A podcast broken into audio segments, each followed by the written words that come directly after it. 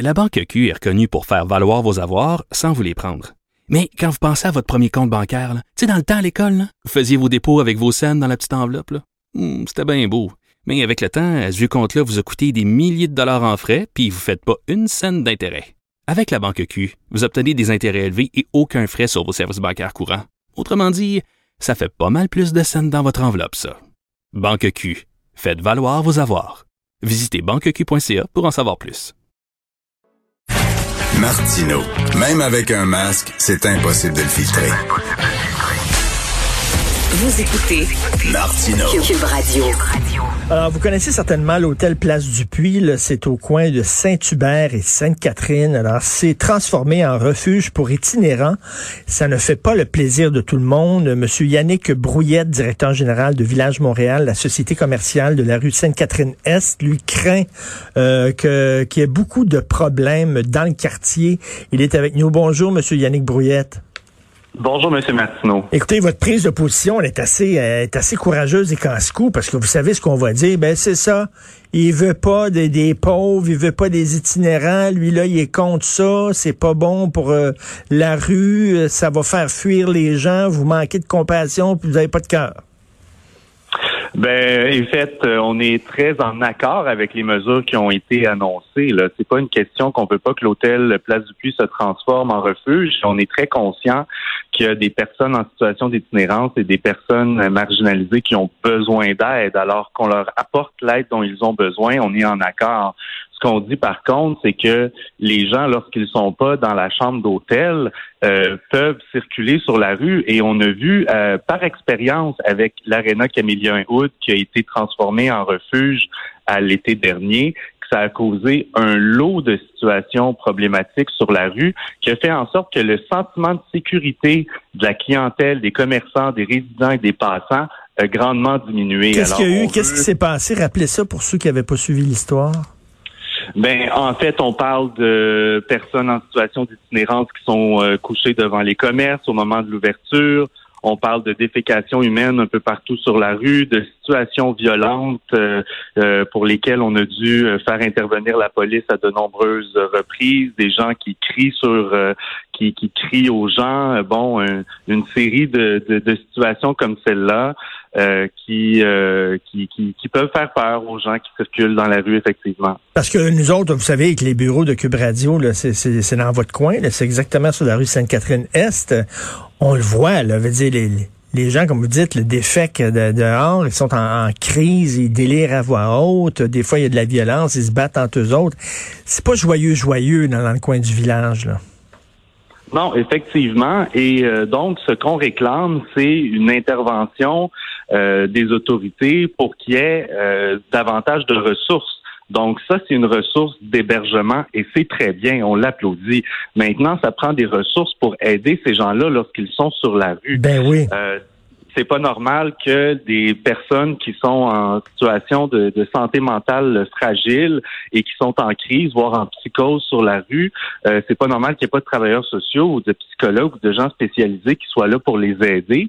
Et nos commerçants, notamment, ne sont pas outillés pour faire face à des situations comme celle-là. Alors, on appelle la police, on appelle la police, mais euh, ça prend des ressources qui sont davantage spécialisées. Parce qu'en même temps, il faut comprendre les commerçants. Là, veux dire, les commerçants du coin. Là, je, je sais bien qu'il faut avoir de la compassion, puis il faut avoir de la bienveillance, puis tout ça. Mais reste que quand tu as un commerce, puis tu rentres le matin pour ouvrir la porte de ton commerce, puis il y a quelqu'un qui dort dans l'entrée de ton commerce, puis qui a chié à terre.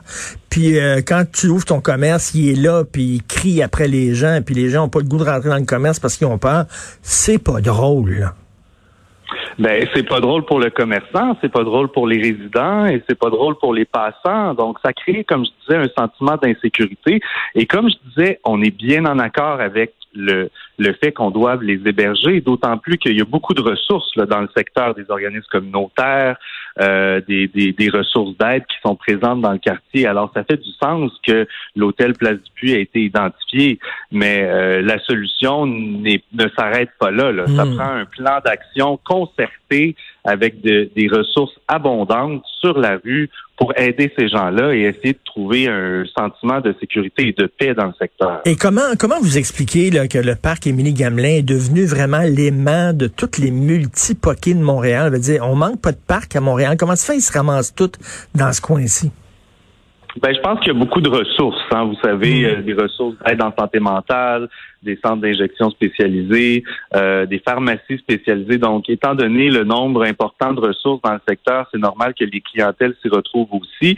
Et par les années passées, il y a toujours eu un lot de personnes marginalisées itinérantes dans le secteur. Mais avec la COVID, l'absence de festivals, de touristes cet été, euh, le- le- il y a eu une diminution de la, de la mixité sociale, si on peut dire. Donc, c'était plus évident, là, on était plus à même de constater la misère humaine sur la rue. Fait que vous autres, vous le prenez en pleine face parce que, bon, avec toutes les mesures de confinement, de consignes sanitaires, les bars fermés, les restos fermés, en plus, euh, euh, ben c'est ça, une population très multipoquée dans la rue, puis tout ça, c'est pas évident pour vos commerçants là, dans le coin. C'est pas évident et euh, vous savez, le village à Montréal, on a un produit touristique qui est, qui est unique. Euh, C'est le plus grand village euh, ouvert à la diversité sexuelle et de genre, le plus grand village de SLGBTQ+, au monde. Hein? Au Et on monde?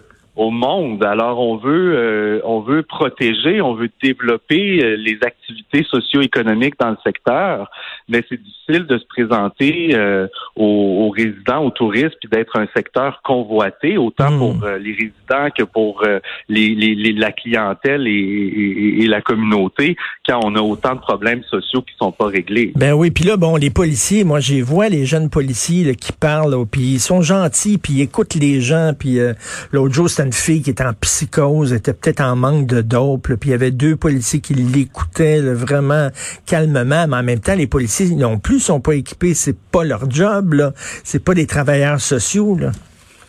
Exactement. Et vous savez, on suit de près la situation à Vancouver qui a changé euh, ses politiques relativement aux interventions de première ligne pour les personnes en situation d'itinérance et les problématiques reliées à la santé mentale. La ville de Vancouver a retiré cette ces interventions-là de première ligne aux policiers et a augmenté le financement des organisations communautaires spécialisées. Donc, on suit ça de près. C'est peut-être une piste qui est intéressante euh, qu'on va proposer aux autorités. Parce que moi, je suis allé faire un reportage à Vancouver, le fameux quartier là, où c'est très, très élevé, là, beaucoup de drogue, beaucoup d'itinérance.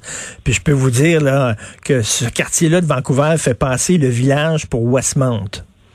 Ouais, Vraiment, ouais. là, c'est élevé en Christie à Vancouver, énormément. Ça a l'air de- ça a l'air d'un film de zombies, là. Euh, donc, eux autres ont, changé, c'est-à-dire qu'ils ont dit, euh, ils ont délodé les policiers, puis ils ont eu davantage de travailleurs de rue, c'est ça? Exactement. Donc, plus de ressources terrain, moins de répression, plus de prévention et des- de l'aide qui est spécialisée. Donc, une personne qui est en psychose, une personne qui est, qui, qui est sans abri mais qui va bien mais qui cherche un logis pour la nuit, une personne qui, qui est toxicomane. Euh, c'est pas des types d'interventions qui sont nécessairement les mêmes. Et vous avez raison de dire que les policiers sont pas toujours outillés pour faire face à ces situations-là. Ou encore la judiciarisation n'est pas toujours la solution non plus.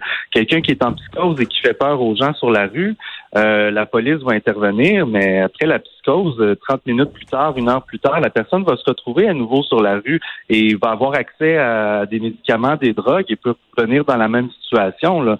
Donc, euh, Hmm. ça prend. euh, c'est pas, c'est pas vrai que l'ajout de, de policiers c'est la seule solution.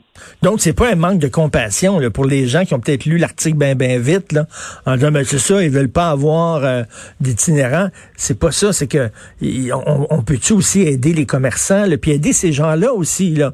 On les aide pas de laisser là, de les laisser comme ça en train de déféquer en pleine rue puis de, de, de délirer sans, sans aucune aide. Là.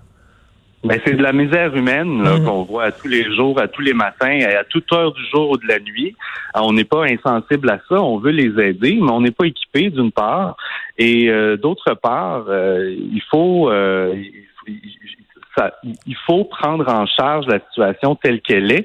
Et on a l'impression que les autorités euh, n'ont pas nécessairement euh, pris le temps de, de venir euh, passer une, une ou deux journées dans le village pour voir quel était l'impact c'est pas une question de pas dans ma cour, là, Monsieur Martineau, entendez-nous bien, c'est que la cour, elle est pleine. Et on a déjà une situation qui est extrêmement problématique, euh, sans ressources, et là, on ajoute euh, des personnes euh, en situation d'itinérance marginalisée au secteur sans davantage de que- ressources. On a bien peur.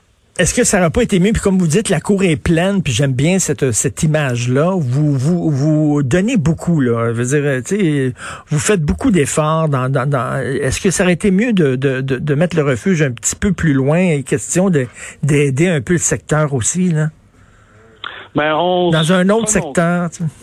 Ben oui, c'est sûr. C'est sûr que on, on- on aurait pu considérer d'autres secteurs. C'est ce que les commerçants disent. En même temps, on comprend qu'il y a des ressources ici dans le secteur, donc on veut que les gens soient près de leurs ressources. Mais on pense pas que c'est une question de le- le- la solution, c'est pas nécessairement de les déplacer. Là. La question, c'est d'offrir du soutien à ces gens-là au-delà de l'hébergement et qu'il y ait des ressources sur la rue, pas, juste, pas seulement à l'hôtel, mais dans l'ensemble du territoire du village pour les soutenir quand ils en ont le plus besoin. Ben, on vous comprend tout à fait. Merci beaucoup, M. Yannick Brouillette, directeur général de Village Montréal. Merci, bonne chance. Merci à vous. Au revoir. Salut. Toi, quand t'arrives, euh, quand tu faisais l'émission du matin, là, puis t'arrivais à Oh, que 4 des heures du mat, là. Ah oui, j'ai tout vu. Vraiment, là, tu vois de tout, tu sens de tout.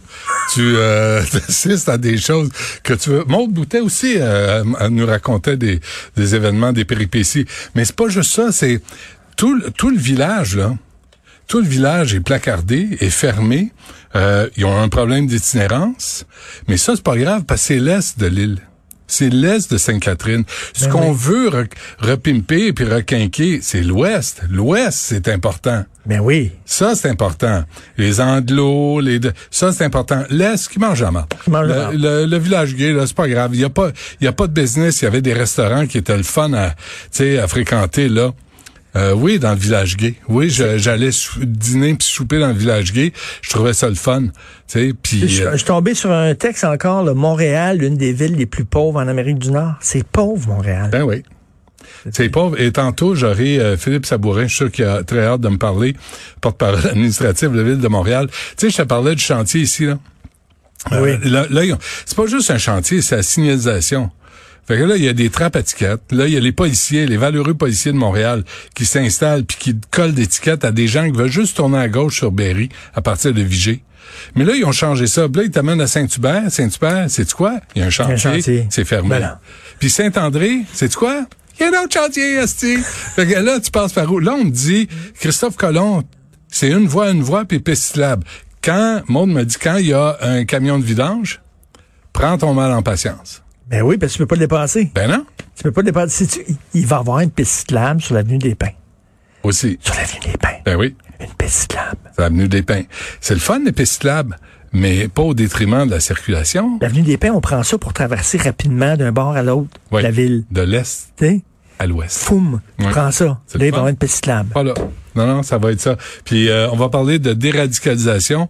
On va revenir sur le cas de Vienne, le type qui a suivi une thérapie de déradicalisation. Tiens, la blotte à thérapie. Et Dieu sait que ça a bien Ça fonctionné. a bien fonctionné. On a eu d'excellents résultats. À 11 heures, on a le clan Panton. T'as vu la publicité? Good. on fait une info pub. On a dit, hey, Cube Radio va prendre les- Alexandre, Alexandre me montrait ça tantôt, Alexandre avec Moranville-Ouellette. l'étiquette là. de, de, de Donald sur un camion. Puis il dit grab them by the boîte. c'est c'est écrit, c'est écrit sur la pub. De bois. Fait que euh, ça, puis à midi, on va voir la réaction de la demande de la santé publique de Montréal euh, afin qu'on assouplisse les règles à Montréal. Euh, là, on parle d'ouvrir des terrasses. On est rendu au mois de novembre. Super. Ben, super. Moi, j'aime pas les Tu sais hémorroïdes. qu'il va avoir, il va avoir une télé-réalité euh, parce que euh, j'ai déménagé il y a un mois et demi, puis c'est c'est le clan Panton qui m'a déménagé. Encore? T'as déménagé il y a un mois et demi? Ouais, Encore? je déménage tout le temps. Ben oui. Et euh, là, et, et c'est tout le temps le même bonhomme qu'on demande. C'est tout, le temps le même- tout le temps le même bonhomme qui me déménage parce qu'on le trouve drôle, puis tout ça. Puis lui, euh, il, a, il a fait une télé-réalité sur le clan Panton. OK? Ils l'ont suivi, ce gars-là. C'est bon. Fait que la vie de déménageur, il dit, j'ai tout vu. J'ai tout vu. Nous autres, on rentre dans des maisons, c'est dégueulasse, c'est de la merde partout, de la piste, ça, faut déménager ça, là. Faut faire des bails, j'ai tout vu. Qu'est-ce qu'il a vu chez vous? J'ai dit, c'était comment? J'ai dit, Trisac, quand t'es rentré. Impeccable. Ouais. Impeccable. Il me dit, il me dit, il dit, il est comment dans la vie, Benoît? Il dit, il a l'air sympathique. Je dis, ouais, il a l'air. Il a- C'est un numéro. en nomination aux Gémeaux, le gars qui a l'air... Il y en a dans notre milieu, hein, qui ont l'air fin, qui ont l'air Oui. sympathiques, puis c'est Des- des trous de cul. Des faux fins. Eh boy. Ah, nomme-en un. Nomme-en deux. OK. On va l'écouter, tout ça gratuit. Ah, gratis. Pas, pas de facture, Incroyable. pas rien, pas de prélèvement sur votre carte de crédit, rien pantoute. Tu donnes, tu donnes, mais qui te donne à toi? On s'en parlera. Merci beaucoup. Hugo Veilleux à la recherche, Maude Boutet, merci Achille Moinet à la réalisation. On se voit demain, 8 heures. Passez une bonne journée.